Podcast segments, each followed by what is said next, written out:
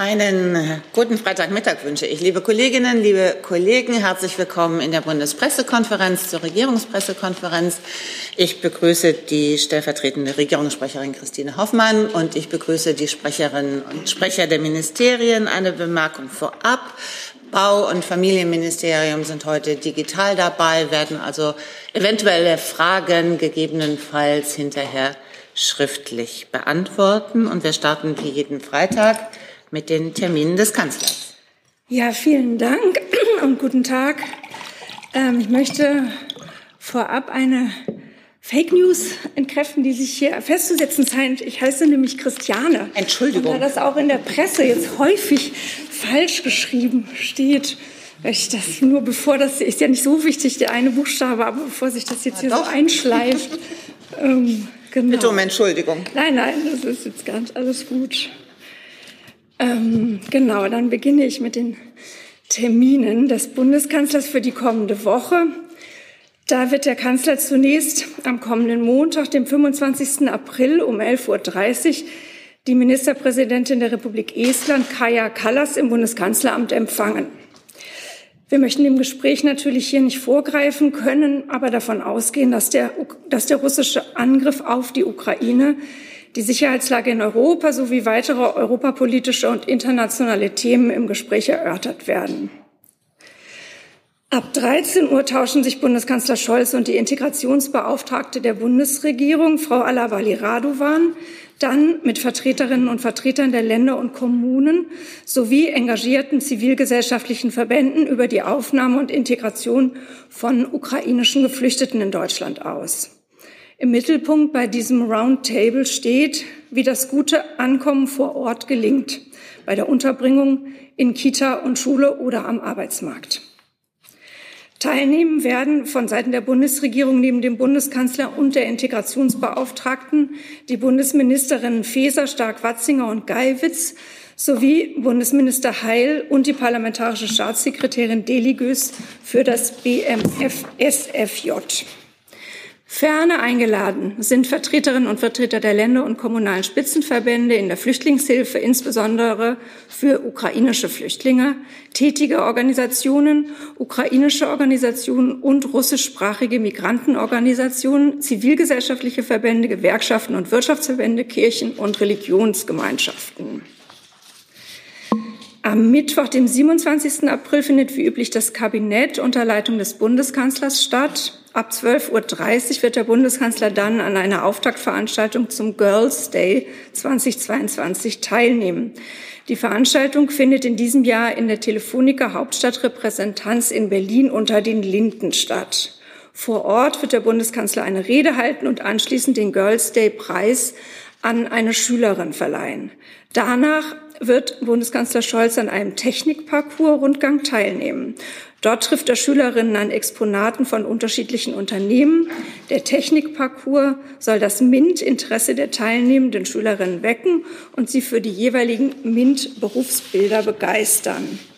Der Bundesregierung ist es ein wichtiges Anliegen, dass sich mehr Mädchen für eine berufliche Zukunft in einem MINT-Beruf entscheiden. Ziel des Girls Day ist es, Mädchen die große Vielfalt dieser Berufe nahezubringen. Sie lernen während des Aktionstags Studiengänge und Ausbildungsberufe in IT, Handwerk, Naturwissenschaften und Technik kennen. Die Veranstaltung bildet den Auftakt zum Girls Day Mädchen Zukunftstag, der bundesweit am 28. April stattfinden wird. Dann am späten Mittwochnachmittag wird Bundeskanzler Scholz auf Einladung des japanischen Premierministers Fumio Kishida zu einem Arbeitsbesuch nach Japan reisen. Das Programm sieht wie folgt aus. Nach der Landung wird der Bundeskanzler am Donnerstag, dem 28. April, auf einer Wirtschaftsveranstaltung anlässlich des 60. Jahrestags der Gründung der Deutschen Industrie- und Handelskammer in Tokio eine Rede zu den deutsch-japanischen Beziehungen insbesondere den engen wirtschaftlichen Verbindungen zwischen beiden Ländern halten. Danach trifft der Bundeskanzler mit dem japanischen Premierminister Kishida zusammen, gefolgt von einem gemeinsamen Abendessen. Am Morgen des 29. Aprils fliegen der Bundeskanzler und seine Delegation zurück nach Berlin. Und schließlich wird Bundeskanzler Scholz dann am Sonntag, dem 1. Mai, bei der DGB-Kundgebung in Düsseldorf sein. Er wird dort auf dem Johannes-Rau-Platz um 12.25 Uhr eine Rede halten. Die DGB-Kundgebung steht unter dem Motto Gemeinsam Zukunft gestalten. In der Rede des Bundeskanzlers wird es um den Angriff auf die Ukraine, die Integration der Flüchtlinge, die Entlastungspakete der Bundesregierung, die Stabilität des Arbeitsmarktes und die Gestaltung der Transformation gehen. Im Anschluss an die Rede begibt sich der Bundeskanzler ins Rathaus, um sich dort im Goldenen Buch der Stadt Düsseldorf einzutragen. Das wäre es von meiner Seite. Hier ist Hans, der informelle Alterspräsident hier. Aus Erfahrung geboren der Hinweis, es lohnt sich, Jung und Naiv zu unterstützen, per Überweisung oder PayPal. Guckt in die Beschreibung. Das ist gleich ein ganz anderer Hörgenuss. Ehrlich. Vielen Dank, Christiane Hoffmann. Und ein weiterer Termin kommt äh, aus dem BMZ. Ja, vielen Dank, Frau Vorsitzende. Entwicklungsministerin Schulze wird am Sonntag gemeinsam mit VertreterInnen des äh, World Food Programs, des Welternährungsprogramms, in den Libanon reisen. Nach bilateralen Gesprächen mit der libanesischen Regierung am Sonntag steht dann am Montag der konkrete Besuch konkreter Projekte des Welternährungsprogramms im Vordergrund. Sie wissen, es droht infolge des Kriegs in der Ukraine eine ähm, Hungerkrise, wie es sie seit Jahrzehnten nicht gegeben hat.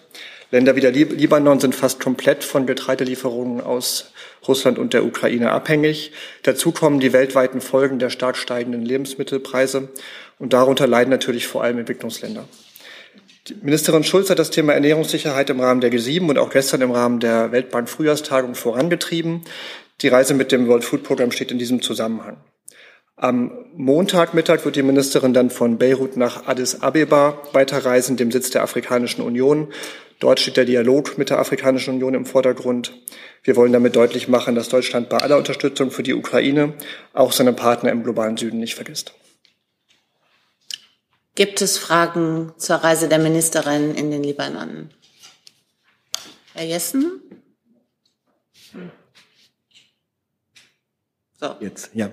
Ähm, Herr Fichtner, äh, Geld lässt ja kein Weizen wachsen, äh, aber wenn man sich anguckt, 100 Milliarden das äh, Programm für äh, die Rüstungslieferungen, gibt es adäquate Maßnahmen, in denen im Bundeshaushalt jetzt schon oder zukünftig zu schaffen wäre, zusätzliche Mittel, mit denen dann eben auf dem Weltmarkt noch zusätzliches Getreide gekauft werden kann? Ja, Sie wissen, dass ähm, die Bundesregierung an einem Ergänzungshaushalt arbeitet, der in Kürze im Kabinett sein soll. Dem können wir hier nicht vorgreifen. Was man aber schon, schon sagen kann, ist, dass Bundeskanzler Scholz ähm, 430 Millionen zusätzlich für die ähm, Reaktion auf die ähm, globale Hungerkrise bereitgestellt hat. Wir arbeiten derzeit daran, ähm, wie man dieses Geld möglichst effizient und effektiv einsetzen kann. Nachfrage, ja, Zusatz. Gibt es, haben Sie irgendwelche Erkenntnisse darüber, dass möglicherweise die ähm, Lebens- oder Getreideknappheit äh, von den Kriegsparteien oder einer der Kriegsparteien bewusst eingesetzt wird, um globalen Druck zu erzeugen. Also sozusagen Weizenknappheit als Waffe im Krieg. Ja, es gibt öffentliche Aussagen der russischen Seite, die ähm, genau das nahelegen. Insofern müssen wir genau davon ausgehen, ja. Dann danke ich dafür. Und wenn wir dann mit dem Verteidigungsministerium wieder tauschen könnten, das wäre ganz nett. Zu den Terminen des Kanzlers. Ähm, eine Frage, die hier mehrfach online auftaucht, unter anderem von Deutschlandradio, dpa und ZDF, nämlich ob der Kanzler der Einladung des äh, Verteidigungsausschusses folgen wird und an der Sitzung des Verteidigungsausschusses am Mittwoch teilnehmen. Mm, ja, das wird er. Er hat, der Kanzler hat diese Einladung, nein, das muss, noch, ähm, muss ich das noch mal vorsichtiger formulieren. Wir können bestätigen, dass der Kanzler für Mittwoch, den 27.04. eine Einladung zur Sitzung des Verteidigungsausschusses erhalten hat und dass der Kanzler anlass- und themenbezogen in Ausschüsse des Deutschen Bundestages eingeladen wird, ist gängige parlamentarische Praxis. Mehr kann ich dazu im Moment nicht sagen. Gibt es weitere Fragen dazu?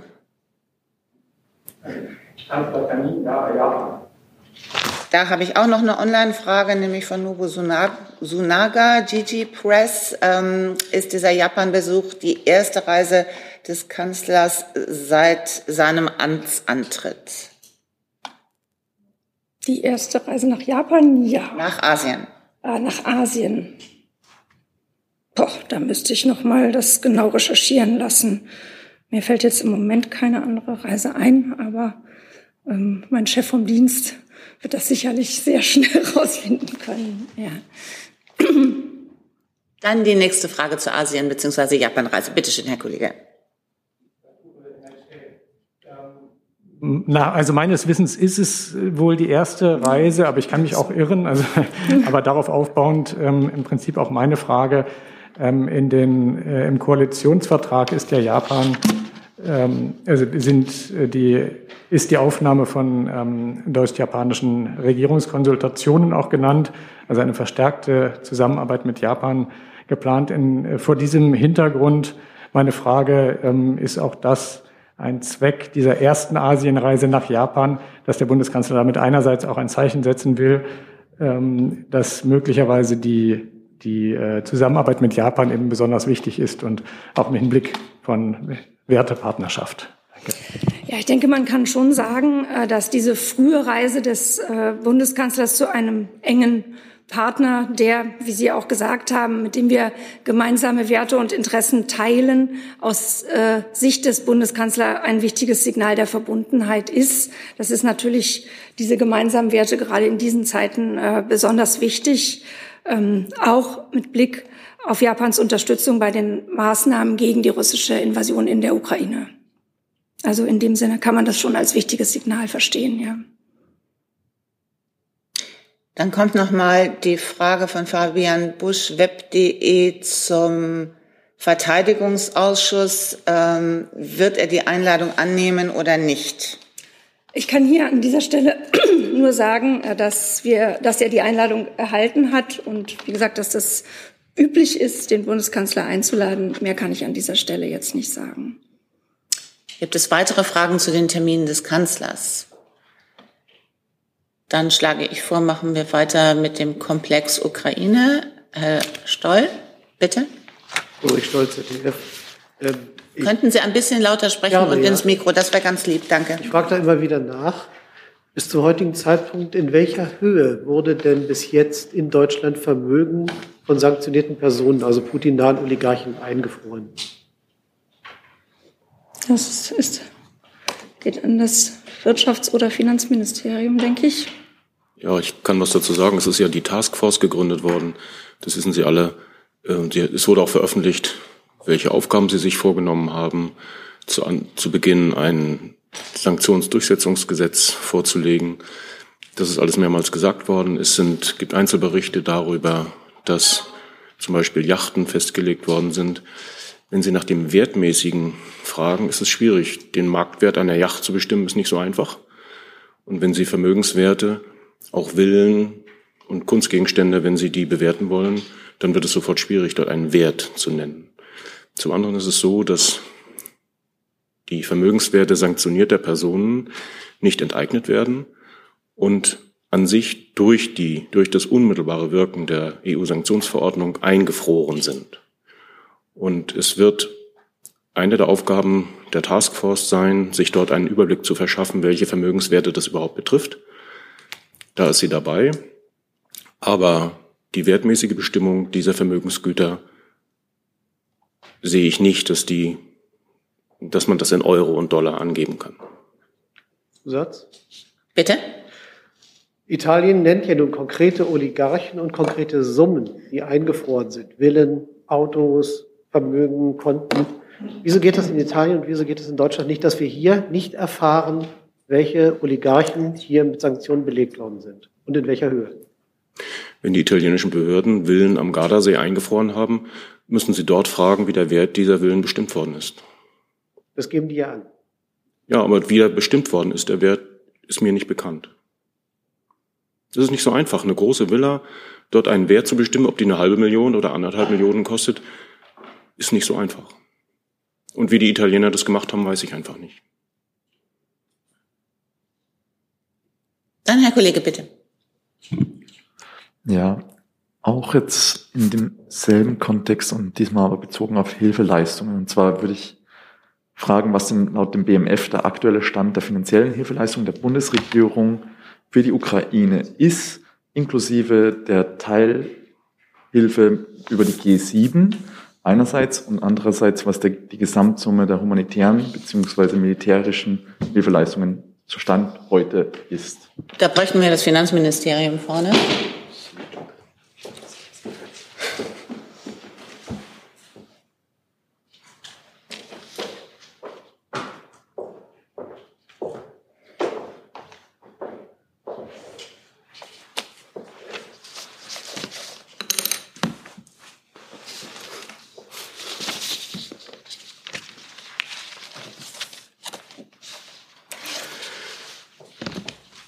Sie fragen nach dem ähm, Stand äh, der, der vollständigen Hilfeleistung gegenüber der Ukraine äh, aus also deutscher Sicht? Ans BSF gerichtet ist die finanzielle Hilfeleistung bisher. Ähm, zu, zu den Hilfeleistungen haben wir uns hier ähm, ja schon mehrfach, mehrfach geäußert, ähm, ähnlich wie es der Kollege jetzt gerade bei den Sanktionen äh, beschrieben hat. Wir haben ja hier verschiedene ähm, Bestandteile, eine, eine konsolidierte Auflistung äh, finanzieller Art habe ich jetzt hier nicht. Das müsste nachgereicht werden. Ich, äh, es sei denn, ähm, dass die Kolleginnen ähm, äh, vielleicht noch äh, ergänzen können. Wenn Sie jetzt eine, eine Gesamt, ich verstehe ja, Ihre Frage so, Sie wollen eine ist, Gesamtübersicht. Das ist der grundsätzliche Ansatz. Die Nachfrage dazu wäre, welchen Teil der 15 Milliarden, die die G7 der Ukraine zugesagt haben, wird Deutschland leisten? Das wird, ähm, das, dazu kann ich jetzt noch nichts äh, Konkretes sagen, das müsste ich nachreichen. Dann vielleicht tauschen. Bitte?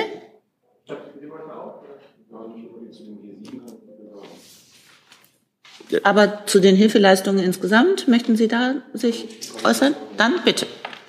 Es ist sehr viel auch, es ist so eine ähnliche Frage wie die mit den festgelegten Villen und, und Yachten ist es so, wenn äh, Bundeswehrmaterial abgegeben wird, ist es auch schwierig, dort den Wert zu bestimmen. Und äh, bei Gebrauchtgütern, bei uns werden ja letztlich die Genehmigungen darüber erteilt, wenn auch die Entscheidung vorher an der Bundesregierung getroffen wird. Werte für diese abgegebenen Rüstungsgüter zu bestimmen, ist sehr schwierig. Wenn das ein gebrauchtes ähm, Flugabwehrgerät ist, wie will man das bestimmen? So dass es diese Vergleiche, diese monetären Vergleiche mit anderen Ländern problematisch sind, soweit es um gebrauchtes Material geht.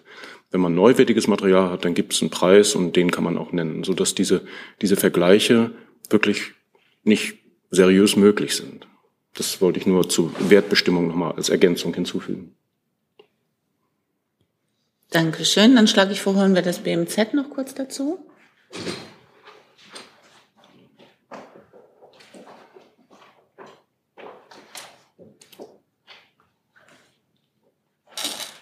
Ich habe Ihre Frage so verstanden, dass Sie sich äh, nicht nur für militärische, sondern auch für zivile Unterstützung interessieren. Da ähm, das Auswärtige Amt bestimmt auch einiges beitragen zum Bereich der humanitären Hilfe. Ähm, wir im BMZ ähm, sind im Bereich der, der, Aufbauhilfe schon sehr aktiv. Wir haben bisher durch Umschichtungen im laufenden Haushalt ähm, Stand heute 122 Millionen Euro bereitgestellt. Da sind jetzt heute nochmal 37 Millionen Euro ähm, zusätzlich, also auf die jetzt 122 ähm, hinzugekommen, mit Schwerpunkt auf Schaffung von Wohnraum für Binnenvertriebene.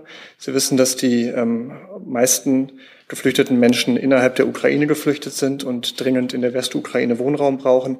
Ein zweiter Schwerpunkt der Förderung ist ähm, die Instandhaltung des, des Stromnetzes.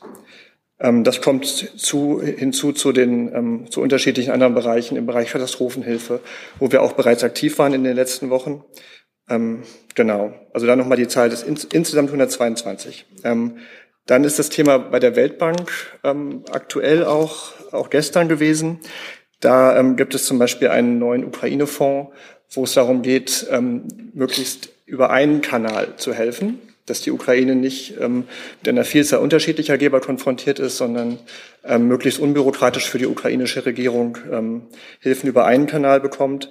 Auch da wird sich Deutschland beteiligen. Ähm, Zahl kann man nennen, sobald der Ergänzungshaushalt beschlossen ist. Ähm, genau. Ebenfalls wurde da heute festgelegt oder gestern festgelegt, dass ähm, die 150 Millionen ähm, UFK-Kredit, die Bundeskanzler Scholz ähm, bereits angekündigt hat, dass die genauso eng gekoppelt an die äh, Weltbankhilfen unbürokratisch ausgezahlt werden.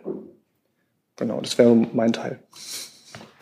Ich kann vielleicht noch ergänzen, dass ja ähm, Deutschland seit vielen Jahren, auch schon vor Beginn des Krieges, äh, der größte Geldgeber an die Ukraine gewesen ist und seit 2014 mehr als zwei Milliarden Euro an finanzieller Unterstützung an die Ukraine geflossen sind, die ja auch diese Hilfe hat ja bedeutend auch dazu beigetragen, das Land zu stabilisieren und eine Grundlage zu schaffen, auch dafür, dass es jetzt in der Lage ist, sich zu verteidigen, äh, so wie wir das im Moment sehen.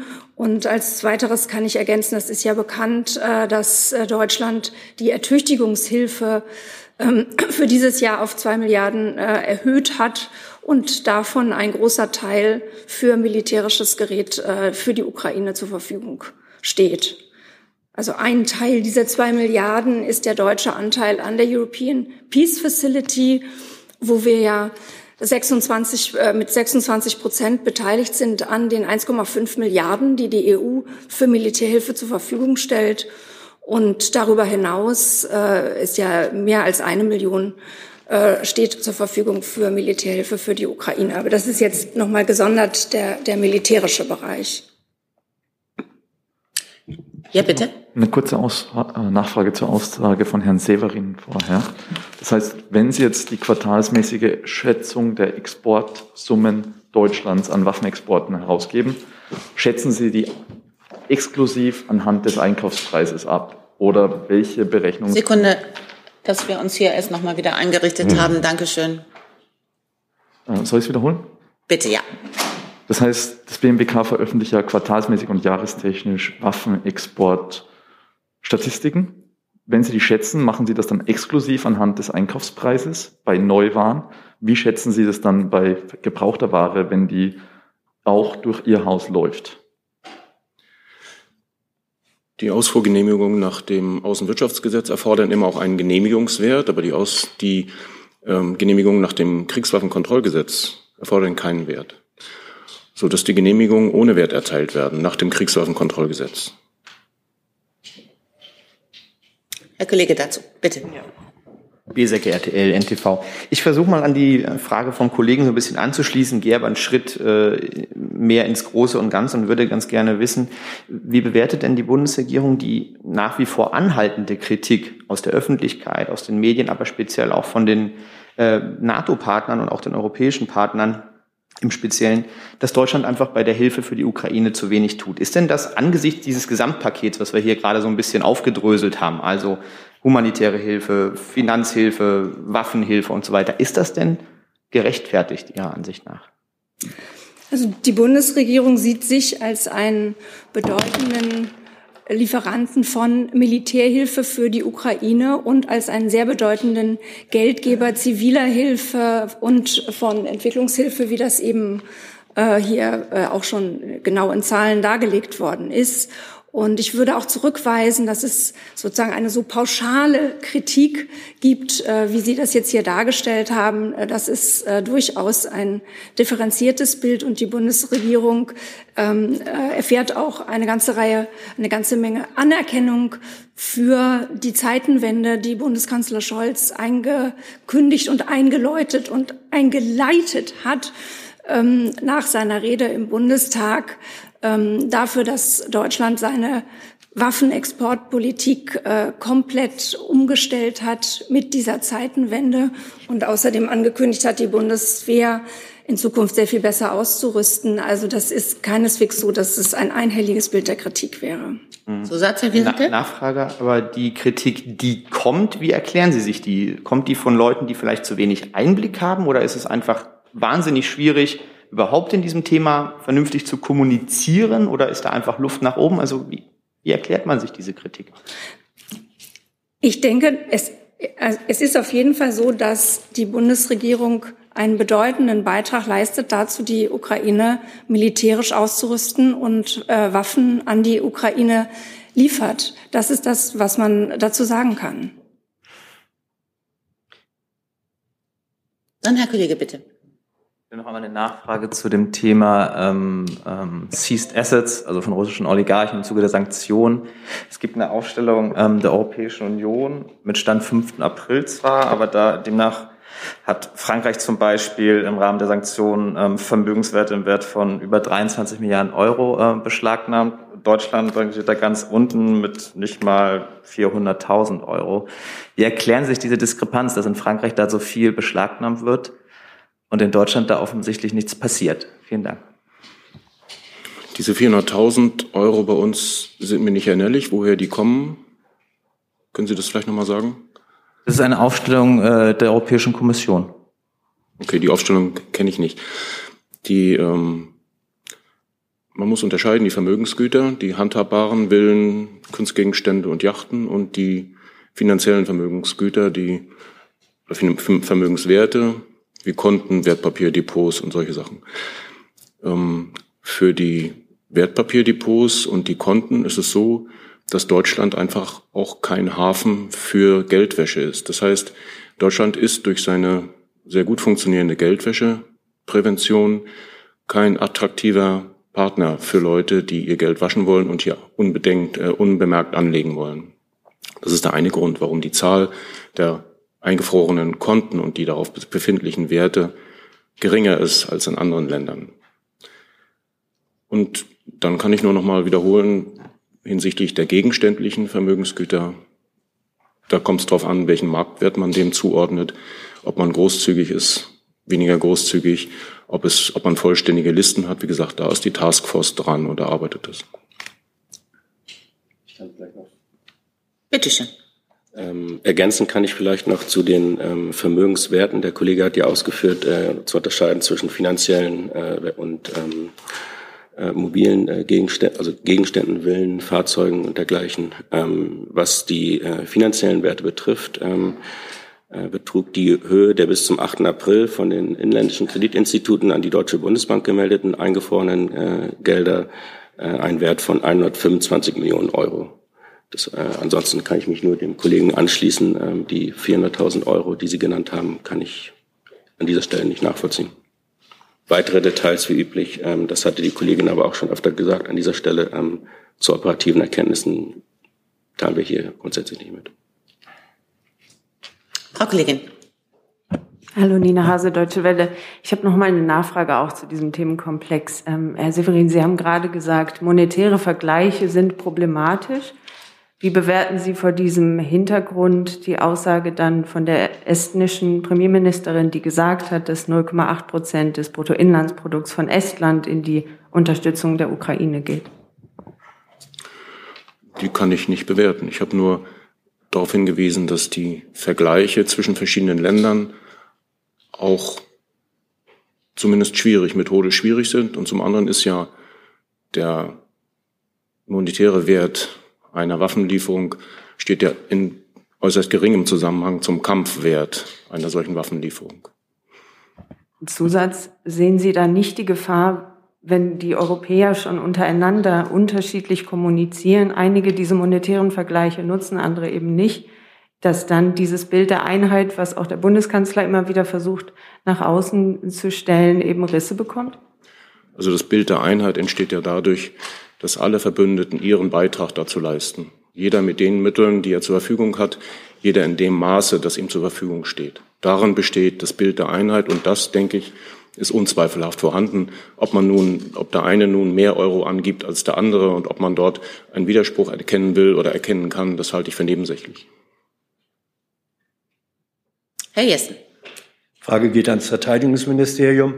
Äh, der Bundeskanzler hat in einem aktuellen Interview noch einmal betont, dass Deutschland äh, bereit und willens sei, äh, ukrainische Soldaten an schweren Gerät auszubilden. Können Sie uns etwas Näheres darüber sagen, welche Kapazitäten, das wäre dann ja wohl die Bundeswehr, dazu vorhanden sind, auf welche Waffensysteme sich das bezieht?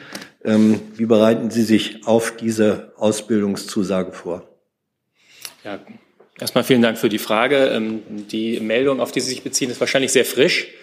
Ähm, ich werde, also ich gehe davon aus, dass Sie dazu in Kürze Informationen erhalten. Ich habe im Moment aber keine Informationen, die über Ihren Stand hinausgehen.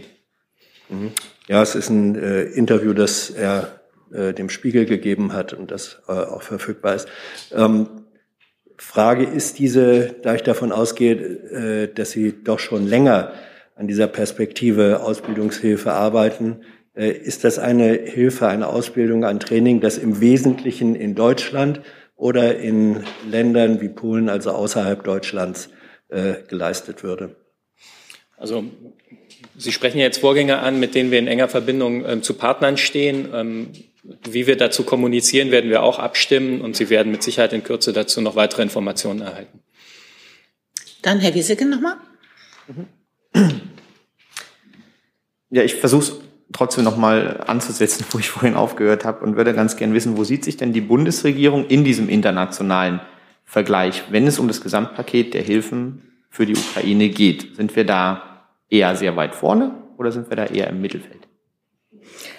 Also irgendwie Noten vergeben möchte ich da jetzt nicht. Ähm, Sie haben ja die Kritik äh, angesprochen und auf die will ich jetzt auch nicht im Einzelnen eingehen. Ich will vielleicht nur noch mal sagen, dass es natürlich angesichts der Bilder, die wir, ähm, die uns aus der Ukraine erreichen, angesichts dessen, was äh, dort passiert, verständlich ist, dass der Wunsch da ist, man könnte mehr tun, dass, und dass, äh, dass das auch äh, geäußert wird. Ähm, Tatsache ist aber, dass die Bundesregierung auf sehr vielfältige Weise Hilfe leistet. Wir haben ja aus den Beständen der Bundeswehr geliefert. Wir haben Flugabwehr geliefert, Panzerabwehr, Munition, weiteres. Ähm, Tatsache ist, dass wir, wie jetzt hier gerade im Gespräch war, Ausbildungshilfe leisten werden, dass wir jetzt angekündigt haben, äh, Ringtäusche äh, zu unterstützen, bei dem sowjetisches, russisches äh, Gerät der Ukraine geliefert wird aus den Beständen von NATO-Partnern, was dann hinterher aufgefüllt wird. Ähm, in, insofern, und wir haben die finanzielle Hilfe, über die ich auch schon gesprochen habe, die das der Ukraine ermöglicht, militärisches Gerät und Waffen zu kaufen. Also es ist eine große Bandbreite von Unterstützung, die die Bundesregierung zur Verfügung stellt. Und das äh, ordnet vielleicht auch ein bisschen ein, wo wir uns in dieser Hilfe sehen. Mhm. Vielleicht nur zum Lernen noch. Macht es das vielleicht besonders schwierig, darüber entsprechend zu kommunizieren? Ich finde es jetzt gar nicht so schwierig zu kommunizieren. Aber was natürlich, was, was natürlich es gibt in einer solchen Situation, in der wir uns hier befinden, einfach keine einfachen Antworten. Es, es müssen sehr viele Dinge abgewogen werden. Und der Bundeskanzler hat es ja auch in dem äh, Interview, auf das ich hier gerne, das Interview meiner ehemaligen Kollegen, auf das ich hier gerne verweise, hat er das ja auch dargelegt, was ihn dabei, äh, was ihn dabei umtreibt und warum er sich auch von Kritik da nicht treiben lassen kann. Ähm, es ist für die, der oberste Maßgabe ist, dass sich Europa, dass sich die NATO nicht in diesen Krieg hineinziehen lässt. Und das ist etwas, was bei allen Entscheidungen auch immer mit berücksichtigt werden muss. Insofern, äh, da, da ist die Bundesregierung, der Bundeskanzler in einer, in einer schwierigen Abwägung, in der es einfach keine einfachen Antworten geben kann und in der dann eben auch man manchmal kritisiert wird. So ist es. Herr Kollege, bitte. Tom Leding, Mitteldeutscher Rundfunk, auch gerne nochmal ans Kanzleramt, Frau Hoffmann. Ähm, die Bundesregierung muss sich ja jetzt gerade schon die Frage äh, gefallen lassen, dass man genau die Marderpanzer, die man gesagt hat, man kann sie nicht an die Ukraine liefern, jetzt an Slowenien liefert. Und auf der gleichen Seite vorher gesagt hat, man könnte keine Ausbildungsmission machen, aber das jetzt an den Panzerhaubitzen T2000 macht. Warum geht das bei den Panzerhaubitzen, aber nicht bei den Panzern, die die Ukraine bestellt hatte? Auf diese Einzelheiten, da waren viele falsche Prämissen in dem, was Sie gesagt haben, aber auf diese Einzelheiten will ich mich hier nicht einlassen. Ich könnte noch was zum Ringtausch sagen, ja. weil das ja also zum Ringtausch äh, möchte ich das auch nochmal einordnen, ähm, um auch nochmal zu verdeutlichen, weil da zum Teil falsche Annahmen auch getroffen werden. Also die Verteidigungsministerin hat den Ringtausch ja gestern in ihrem Pressestatement erläutert. Und da geht es eben darum, zwei Dinge miteinander zu verbinden. Nämlich einmal ähm, der Ukraine schnell Unterstützung zukommen zu lassen und zum anderen die Bündnisverteidigung zu gewährleisten. Und bei all dem ist der zentrale Faktor natürlich die Zeit. Es gilt jetzt für uns natürlich, der Ukraine schnellstmöglich Unterstützung zukommen zu lassen, und zwar mit Material, äh, was vor Ort auch vertraut ist.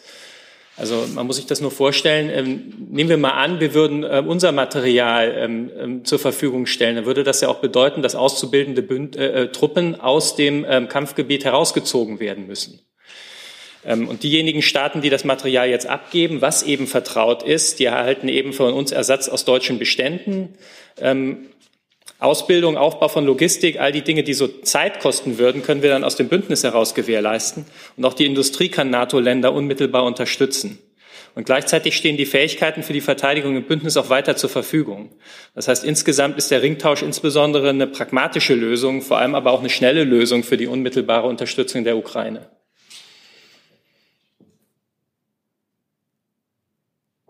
Herr Wackert? Also jetzt nicht direkt zu dem Panzern oder Militär, sondern. Aber Ukraine. Ja, ja, Ukraine, genau. Okay. Wenn Sie ins Mikro sprechen, dann können wir Sie ja, besser verstehen. Versuche ich eigentlich direkt. Dankeschön. Ja, schon ein bisschen angegriffen. Ähm, Frage an Frau Hoffmann, äh, auch nochmal zu dem Interview des Kanzlers. Er hat ja gesagt, ein Frieden kann es in der Ukraine nur nach Abzug der russischen Truppen geben. Ähm, da hätte ich mal die Nachfrage, ist das eine abgestimmte Position, die man mit der Ukraine und der NATO oder den westlichen Partnern ähm, hat? Und heißt Abzug der russischen Truppen eben auch aus dem Donbass ähm, ähm, und der Region Luhansk. Ja, also die, die Position ist, dass es jetzt zunächst mal sehr, sehr dringend zu einem Waffenstillstand kommen muss. Das ist das, äh, was jetzt dringend gefordert ist. Und alles Weitere ähm, liegt in der Hand der Ukraine und da werden, der, wird äh, die Bundesregierung und auch niemand sonst äh, der westlichen Partner den Ukraine irgendwelche Vorgaben machen, sondern die Ukraine äh, verhandelt und die Ukraine wird über ihre Zukunft und die Zukunft äh, ihres Verhältnisses zu Russland entscheiden. Zusatz? Sorry, aber der Satz war ja ziemlich eindeutig. Ein Frieden, ich habe ihn jetzt nicht genau, aber ein Frieden wird es nur geben nach Abzug der russischen Truppen. Punkt.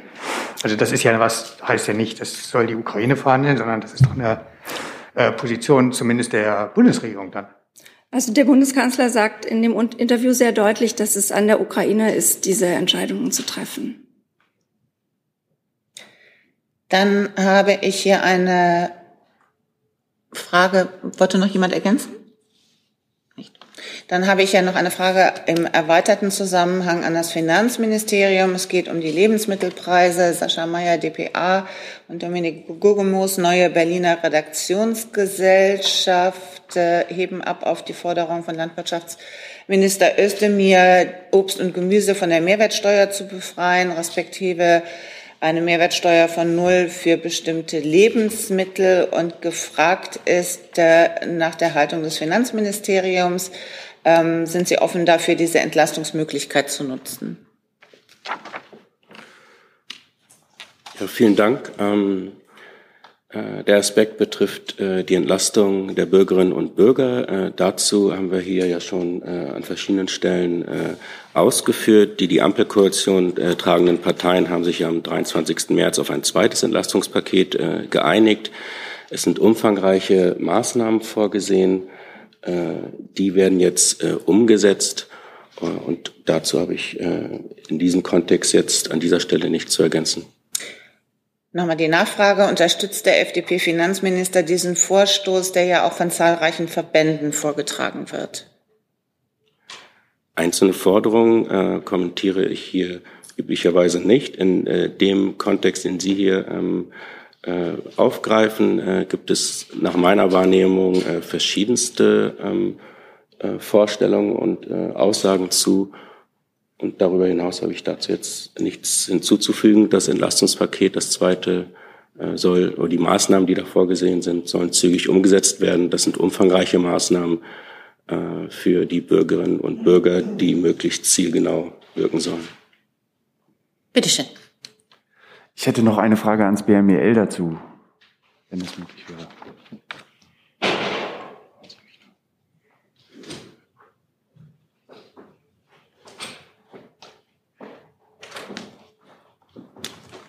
Danke fürs Tauschen. Frau Lenz, in welcher Form kann sich der Minister denn vorstellen, dass es überhaupt umgesetzt werden soll? Also soll es nochmal ein drittes Entlastungspaket geben, weil die Kritik, die ja jetzt gerade vom, vom Ampelpartner FDP kommt, zielt ja darauf ab, wir hatten jetzt gerade schon ein Hilfspaket Nummer zwei. Wann soll das denn und wie soll das stattfinden? Wie konkret sind da die Pläne? Na, wir sind als Landwirtschaftsministerium nicht für die Steuern zuständig. Insofern gibt es da jetzt keine konkreten Pläne von uns. Der Minister hat sich nur gestern so geäußert, dass er gesagt hat, das sei eine grundsätzlich gute Idee. Er unterstützt das persönlich, diese Abschaffung der Mehrwertsteuer für Obst, Gemüse und Hülsenfrüchte, also für gesunde Lebensmittel. Und zwar aus den zwei Aspekten. Zum einen könnte man relativ leicht die Verbraucher entlasten. Das hatte er auch schon angeregt äh, in den Diskussionen bei den anderen Entlastungspaketen. Und zum zweiten hat das auch eine entsprechende Lenkungswirkung, wenn man bei den gesunden Lebensmitteln Lebensmitteln eben die Mehrwertsteuer abschaffen würde. Und aus diesen zwei Gründen unterstützt er das. Das ist aber etwas, was wir diskutieren. Wir weisen natürlich auch darauf hin, wie der Kollege, dass es bereits Entlastungspakete gibt und wir als Ministerium behalten die Lebensmittelpreise engmaschig im Blick. Herr Jessen noch mal dazu und Herr Merker. Ich kann gerade jetzt. Ähm, so. Vielleicht, äh, wenn ich jetzt äh, die Auskünfte richtig verstanden habe, ist das Finanzministerium da eher zögerlich. Das äh, Landwirtschafts- und Ernährungsministerium würde eine solche Lebensmittelpreissteuersenkung befürworten. Frage an Frau Hoffmann, wie ist denn die Haltung des Bundeskanzlers dazu? Ist er eher beim Finanzminister oder ist er eher beim Landwirtschaftsminister? Ja, dazu kann ich jetzt hier an dieser Stelle nichts sagen. Wir haben ja diese zwei Entlastungspakete beschlossen, die jetzt äh, umgesetzt werden. Das beschäftigt uns da im Moment und ansonsten äh, diskutiert, äh, wird diese Frage offensichtlich diskutiert, aber wir äußern uns da jetzt nicht dazu. Herr Jessen noch mal dazu? Ukraine aber nicht zu diesen Aspekten. Dann schlage ich vor, dass wir erst noch mal wieder zurücktauschen und wieder Wirtschaft und Innen nach vorne holen.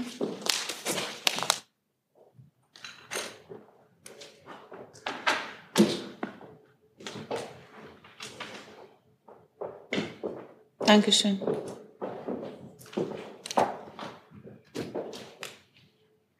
Frage geht gleichwohl an äh, Frau Hoffmann, gegebenenfalls Frau Sasse.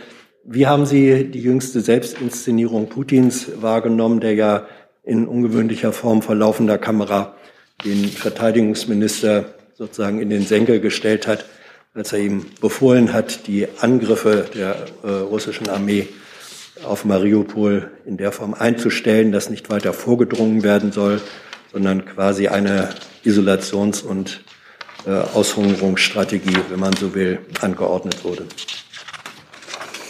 Ja, also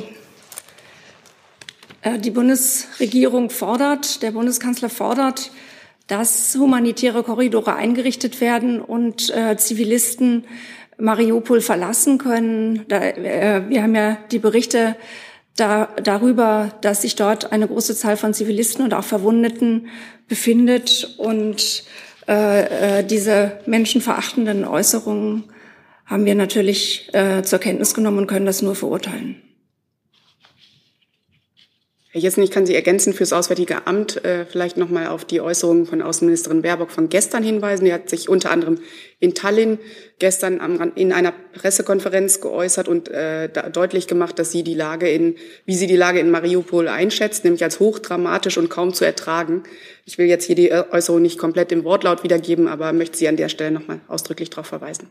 Bedeutet das, ähm, dass Sie in dem von Putin angeordneten Stopp eines direkten militärischen weiteren Vorgehens ähm, keinen Ansatzpunkt zur Vermeidung direkter weiterer Kampftoter sehen?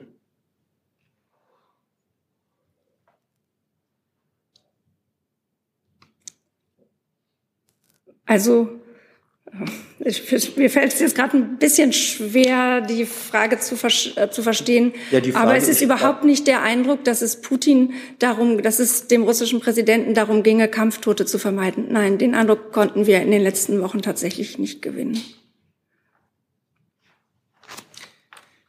Dann eine Online-Frage von Daniel Lücking, ND der Tag ans Verteidigungsministerium respektive ans Kanzleramt. In welchem Umfang ist die 60-seitige Liste an Materialforderungen der ukrainischen Regierung, heißt das, glaube ich, nicht der ukrainischen Forderung abgearbeitet? Ja, da bleibe ich bei der Linie, die wir zu ähnlichen Themen in der Vergangenheit schon ähm, geäußert haben. Ich werde mich an dieser Stelle nicht dazu äußern. Frau Hase dazu? Nein, Ukraine-Komplex. Dann machen wir aber erstmal weiter mit dem Kollegen. Äh, ich würde nochmal die Flüchtlingsthematik aufgreifen und zwar ans BMI. Stand heute, was ist die Gesamtanzahl ukrainischer Flüchtlingen, Flüchtlinge, Geflüchteten in Deutschland und wie viel hat das Deutschland bisher gekostet, einerseits. Und ans BMBF, es ist ja jetzt möglich, ohne Abitur an deutschen Universitäten zu studieren. Bedeutet das, dass das auch dann der Numerus Clausus umgangen wird in Studienfächern wie zum Beispiel Jura? Dann bräuchten wir das Bildungsministerium.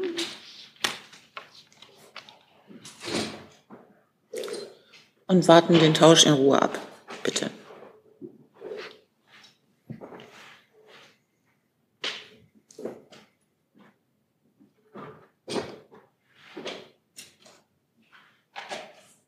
Und fangen vielleicht mit dem Ministerium an. Ja, dann ähm, fangen wir vielleicht auch einfach mal mit den äh, Zahlen an ähm, zu den ähm, bisher gemeldeten Feststellungen der Bundespolizei ähm, im Kontext ähm, des Ukraine-Krieges. Krieges sind inzwischen, also seit dem äh, 24. Februar, 369.381 ähm, Ukrainer und Ukrainerinnen in Deutschland, ähm, also Flüchtlinge festgestellt worden. Ähm, wie Sie wissen, die Zahlen äh, können tatsächlich höher sein, äh, weil wir keine lückenlose Grenzkontrollen haben. Ähm, die Anzahl der hier Aufhältigen kann aber auch niedriger sein, dadurch, dass natürlich auch Leute wieder zurückgereist sind oder durchgereist sind. Ähm, ich will vielleicht zu der Entwicklung auch noch sagen, ähm, dass wir eine, ja, nach den Höchstständen Anfang März, die ja deutlich über 10.000 äh, Feststellungen pro Tag gesehen haben, heute auf einem Niveau ähm, eingependelt sind, dass sich zwischen 2500 und 3500 ähm, Feststellungen ähm, pro Tag bewegt, also ähm, eine deutlich abnehmende Tendenz, aber die weitere Entwicklung hängt natürlich von der Entwicklung des Krieges ab und ist damit nicht prognostizierbar. Ähm, zu den Kosten der Flüchtlinge, dazu kann ich Ihnen keine Zahlen nennen, da müssten Sie die Frage schon präzisieren, also äh, Kosten äh, wovon? Also Kosten der Unterkunft, äh, Kosten der Verpflegung, äh, Transportkosten, Kosten der Kommunen, Kosten der Länder, Kosten des Bundes. Also da ähm, das berührt ja sehr viele Aspekte, die man äh, direkt oder indirekt äh, damit reinzählen könnte. Also da würde ich Sie dann bitten, Ihre Frage gegebenenfalls zu konkretisieren. Und vielleicht nochmal die Frage ans Bildungsministerium, bitte. Also ich gehe grundsätzlich davon aus, dass Sie im Haus ja eine ungefähre Schätzung des Gesamtetats, der in die Aufnahme der ukrainischen Flüchtlinge bisher gegangen ist und voraussichtlich gehen werden muss, besteht. Aber konkret würde ich da dann insofern anfragen, die temporäre Unterbringung der ukrainischen Flüchtlinge, deren Aufnahme beziehungsweise Deutschkurse und deren Arbeitsmarktintegration, was schätzen Sie da als Kostenpunkt Stand heute? Und dann würde ich gleich noch die Frage ans BMBF diesbezüglich, also einerseits Deutschkurse. Wollen wir erstmal antworten lassen, weil es ist komplex genug, glaube ich. Ja, ich glaube, es ist äh, zu komplex. Ich kann Ihnen jetzt keine Zahlen nennen. Ich werde mich mal schlau machen, ob wir eine Zahl haben. Aber Sie hören ja selber aus den Punkten, die Sie angesprochen haben. Gesundheit, Schulen, Unterkunft, äh, gegebenenfalls äh, Sicherheit. Das betrifft so viele Punkte, auch so viele Häuser innerhalb der Bundesregierung, äh, alle Ebenen äh, der, des äh, Staates, ob man da am Ende des Tages eine Zahl zusammenführen kann, ähm, glaube ich nicht, aber ich werde mich da gerne schlau machen. BMBF, Numerus Clausus für ukrainische Geflüchtete ohne Abitur. Dürfen die das dann umgehen oder nicht? Ja, vielen Dank äh, für Ihre Frage. Ich möchte es erstmal allgemein halten. Mit der Lübecker Erklärung hat ja die KMK und äh, die Kultusminister der, der Länder, auch die Bildungsministerin, äh, Bundesbildungsministerin war dabei, ja zum Ausdruck gebracht, dass in den Bereichen Schule und Hochschule Integration unbürokratisch äh, durchgesetzt äh, werden soll, beispielsweise auch mit digitalen Lehrwerken, aber auch mit äh, Lehrkräften. Und das ist sozusagen eine große Aufgabe. Äh, der Numerus Clausus bleibt natürlich in dem äh, Sinne äh, bestehen. Aber es wird trotzdem, ich würde sozusagen detailliert Ihnen das nachreichen, äh, man versucht natürlich trotzdem, es zu ermöglichen, dass bei den Fähigkeiten, äh, bei Fähigkeiten, die da sind, ein Hochschulbesuch möglich ist. Das versucht man zu ermöglichen. Und mit der Frage von Frau Hase würde ich dann den Komplex Ukraine gerne abschließen wollen. Eine Frage an Herrn Helmbold. Können Sie bestätigen, dass die Ministerin eine Einladung bekommen hat nach Rammstein für Dienstag? Und wenn ja, äh, wird sie teilnehmen? Und wer sonst noch? Ähm, dass sie eine Einladung bekommen hat, kann ich bestätigen. Und ich kann auch bestätigen, dass sie plant, daran teilzunehmen. Und wer sonst noch von deutscher Seite Militär? Ähm, das kann ich im Moment nicht sagen. Das wird sich noch zeigen. Dann eine Frage an das Bundesinnenministerium. Der Präsident des Bundesamtes für Bevölkerungsschutz und Katastrophenhilfe, Armin Schuster, soll neuer Innenminister Sachsens werden. Wann wird die Bundesinnenministerin einen Nachfolger für die Leitung des BBK ernennen? Ja, also ähm, zunächst möchte ich sagen, dass wir Personalentscheidungen der ähm, sächsischen Staatsregierung ähm, hier nicht kommentieren äh, wollen. Soweit ich weiß, ist diese Entscheidung ja selbst äh, auch in Sachsen noch nicht offiziell ähm, verkündet.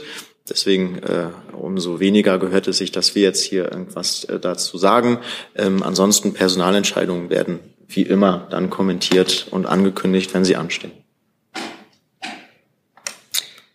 Die Frage kam übrigens von Ann-Beatrice Klaasmann von dpa. Dann eine Frage nochmal, Daniel Lücken, ND, der Tag ans Aus Ministerium für Auswärtiges. Wie bewertet das AA die Lage nach den Angriffen auf Hazara in Kabul und Masai Sharif? Und von welchen Todeszahlen, insbesondere Kinder, wird derzeit ausgegangen? Äh, von einer aktuellen Zahl kann ich im Moment, mit einer aktuellen Zahl kann ich im Moment nicht dienen. Ähm, es ist aber natürlich so, dass wir die Lage in Afghanistan weiterhin im Blick haben, weiterhin sehr, sehr besorgt sind, weil wir natürlich sehen, dass die Lage sich nicht verbessert, sondern im Gegenteil verschlechtert. Dazu gehören Vorfälle wie den, den Herr Lücking gerade erwähnt hat. Und äh, ich kann nur sagen, dass wir da weiter dranbleiben. Dann bräuchten wir noch mal das Gesundheitsministerium vorne, bitte. Gut. Vielleicht kann ich noch ganz kurz ergänzen. Das habe ich jetzt vergessen. Es gab auch einen Tweet natürlich dazu unseres Beauftragten, ähm, äh, des Beauftragten der Bundesregierung für Afghanistan und Pakistan, der sich genau zu diesen Vorgängen und Vorfällen geäußert hat. Dankeschön. Die Frage kommt jetzt von Christian Vollrath, Wochenzeitung Junge Freiheit. Sie ist etwas länger. Ich erlaube mir, das einzukürzen. Das Bundesgesundheitsministerium hat in der vergangenen Legislaturperiode eine klinische Evaluation eines neuen Verfahrens der Volljährigkeitsbestimmung mittels Ultraschall finanziell gefördert. Die Ergebnisse sollten seit dem letzten Sommer vorliegen, liegen die Ergebnisse jetzt vor und ist bereits eine Entscheidung für oder gegen die Anwendung des Verfahrens getroffen. Das ist richtig, dass wir dieses Verfahren gefördert haben. Ähm, zu welchem Abschluss das aber gekommen ist, das müsste ich tatsächlich nachreichen. Herr Weseke? Ja, weil das BMG jetzt da ist, äh, die Frage äh, Ärzte, also zum Thema Corona, wenn's, wenn ich darf. Äh, Ärzteverbände fordern die Aufgabe der kostenpflichtlichen Corona-Tests. Mich würde interessieren, welche Strategie hat denn äh, ja, die Bundesregierung, speziell auch das Gesundheitsministerium, für die nächsten Wochen, Monate und vielleicht auch für den ja, perspektivisch nahenden Herbst diesbezüglich? Ja, also ähm, Sie wissen, zurzeit äh, werden die Corona-Tests weitergehend ähm, weitestgehend äh, finanziert. Ähm, Zurzeit äh, stimmen wir uns natürlich ähm, weiterhin darum äh, ab, äh, inwieweit gegebenenfalls Nachbesserungsbedarf besteht, was jetzt ähm, die epidemiologische Lage tatsächlich anbelangt. Ähm, insofern wird das derzeit halt tatsächlich geprüft, aber aktuell kann ich Ihnen jetzt keine Änderungen der ähm, aktuell gegebenen Maßnahmen da irgendwie in Aussicht stellen. Hm. Nachfrage äh, für den Herbst ist es aber sehr wahrscheinlich, dass man das zumindest dann wieder bräuchte, wenn man es abschaffen würde, oder kann man das so auch noch gar nicht? Ich kann Ihnen zurzeit äh, weder von, von einer Abschaffung noch dann gegebenenfalls von einer Wiederaufnahme jetzt berichten. Also zurzeit gibt es keine ähm, ähm, Änderung, die da äh, mir bekannt ist, die da geplant wäre. Dann nochmal Stichwort Afghanistan, Bundesinnenministerium. Nochmal Daniel Lücking. Wie ist der Stand der Einreisen von Ortskräften im Vergleich zu den Visaerteilungen?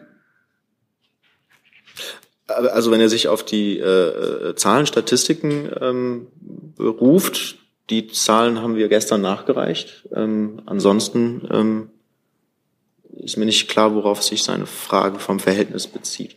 Dann werden wir das sicherlich noch bilateral klären können. Und zum Schluss noch mal. Kann die Zahl der Visa ergänzen? Bitte schön. Die aktuelle Zahl der Visa in Ergänzung zu dem, was das BMI gestern veröffentlicht hat. Ähm, die aktuelle Zahl der Visa beläuft sich auf knapp 17.300. Herr Jessen dazu? Nee, das war eine Frage noch zu Corona. Der Punkt ist nicht offiziell beendet worden, würde ich mal sagen.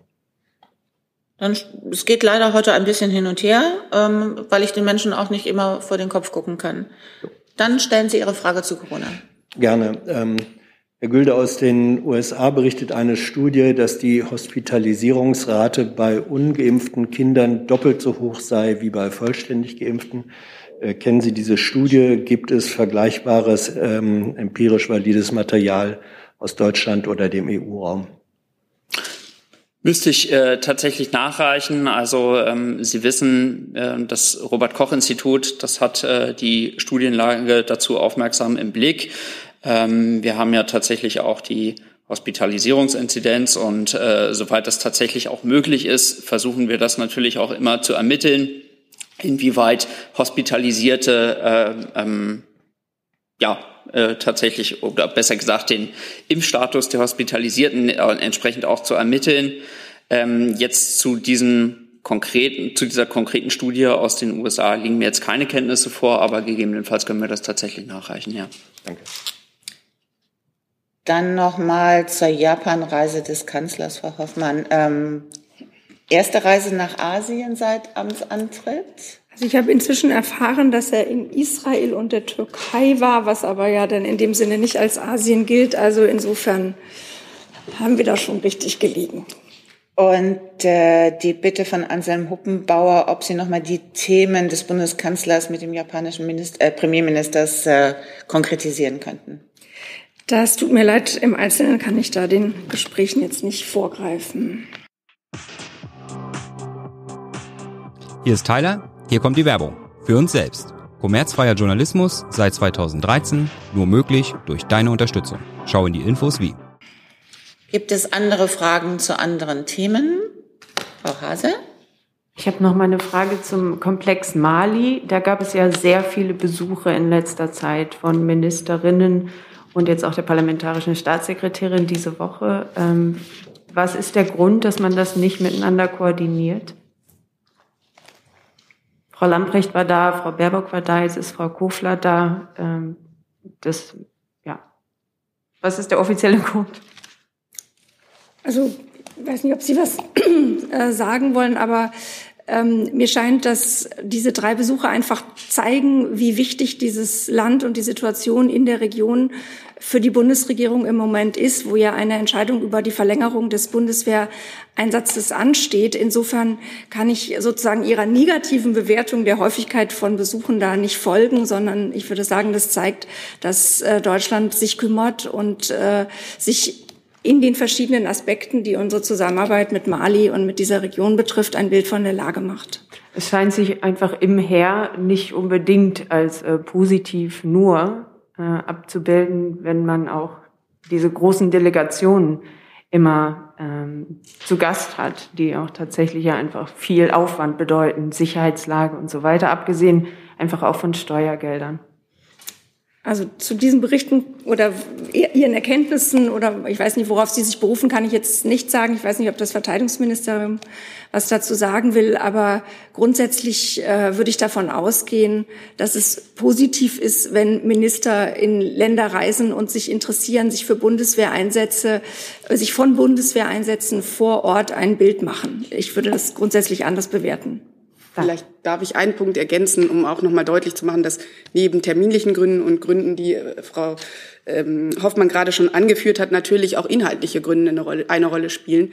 Die, äh, die Sachen, die die Außenministerin zum Beispiel in Mali macht, die Gesprächspartner, die sie trifft, sind nicht zwangsläufig die gleichen äh, oder dieselben Gesprächspartner, die beispielsweise Frau Kofler trifft. Der Fokus ist da doch ein, äh, ein sehr anderer. Äh, sie haben der Berichterstattung sehr deutlich entnehmen können, was äh, die äh, Kernpunkte der Reise von Außenministerin Baerbock nach Mali und Niger war. Sie haben auch wahrgenommen, dass das teilweise etwas anders, andere Schwerpunkte Schwerpunkte waren als beispielsweise die von Verteidigungsministerin Lamprecht. Es ging der Außenministerin nicht nur, und da kann ihr auch nicht nur um, um den Einsatz der Bundeswehr gehen, weil das nicht zu ihrem Zuständigkeitsbereich ausschließlich ähm, äh, oder den nicht nur ausschließlich betrifft. Es ging ihr um die Zukunft der Mission ähm, zu denen das Auswärtige Amt ebenso wie die anderen Ressorts Stellung nehmen müssen. Und darüber hinaus ging es um andere Themen, die die Außenministerin in Mali und Niger abgedeckt hat. Danke. Herr Kollege. Einladung für Indien für den G7-Gipfel, ist die schon erfolgt oder noch nicht? Wenn da was erfolgt, dann teilen wir das mit. Ich sehe keine weiteren Fragen, sage herzlichen Dank für diesen Freitagmittag und wünsche, ich danke auch. wo immer es geht und wie immer es geht, ein gutes Wochenende.